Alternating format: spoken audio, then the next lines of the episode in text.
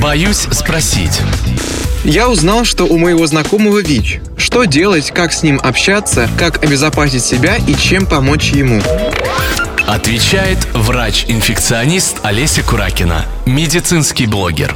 Если у вашего знакомого ВИЧ, ну, я думаю, что будет не лишним поинтересоваться, наблюдается ли этот человек у врача, получает ли таблетки, даже в том плане, чтобы ему посоветовать это сделать, если он до сих пор этого не сделал. А если человек в вашем близком круге, у него ВИЧ-инфекция, он наблюдается в центре, он получает лечение, то можно быть спокойными и за себя, и за него, потому что у человека не прогрессирует заболевание, и кроме того, на фоне того, что он получает лечение, он не может передать ВИЧ другим людям, ни при каких обстоятельствах. То есть это уже доказанный факт. Ну, там есть условия, что человек не пропускает лечение, что он регулярно его принимает, что он контролирует свои анализы и уверен, что у него все эффективно лечение. В таком случае мы говорим о том, что он не может передать. И есть такое правило, во всех странах принято это правило, n равно n, то есть э, неопределяемый, то есть человек, у которого не определяется вирус на фоне лечения, равно не передающий, то есть он не может его передать. Да в целом ничего не бояться, то есть опять же мы помним о том, что ВИЧ в быту никак невозможно передать. То есть при объятии объятиях, рукопожатиях, поцелуях, использование общей посуды, использование общего там душа, туалета и всего чего угодно э, невозможно передать вирус. При каких-то даже контактах более тесных, в особенности если человек получает терапию, тоже нет никаких рисков. Поэтому бояться вообще нечего. То есть это такие же люди, как и люди без ВИЧ-инфекции, с особенностью такой, что они вынуждены принимать таблетки, и с особенностью такой, что этим людям важно принятие, наверное, да, близкими людьми их статуса, если они вам об этом сказали. То есть, естественно, нужно понимать, что человеку сложно, очень сложно сказать о том, что у него есть такая инфекция, потому что все равно в э, обществе это пока не очень да, приветствуется, есть определенная стигматизация, поэтому тут важно как раз не значит, что нужно человека пожалеть, там нет, это наоборот, наверное, просто нужно к нему относиться так же, как вы относились, возможно, задать какие-то интересующие вопросы, но без какого-то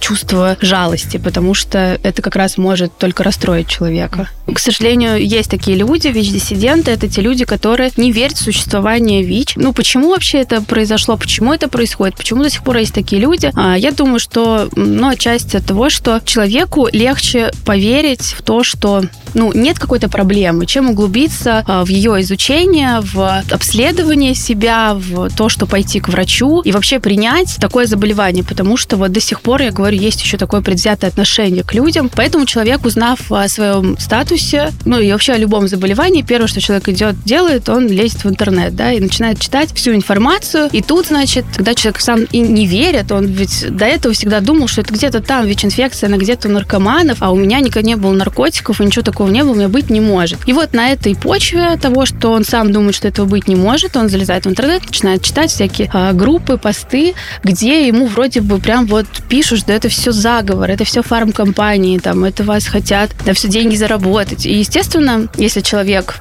с не очень критическим мышлением, да, ему легче поверить в это. Боюсь спросить.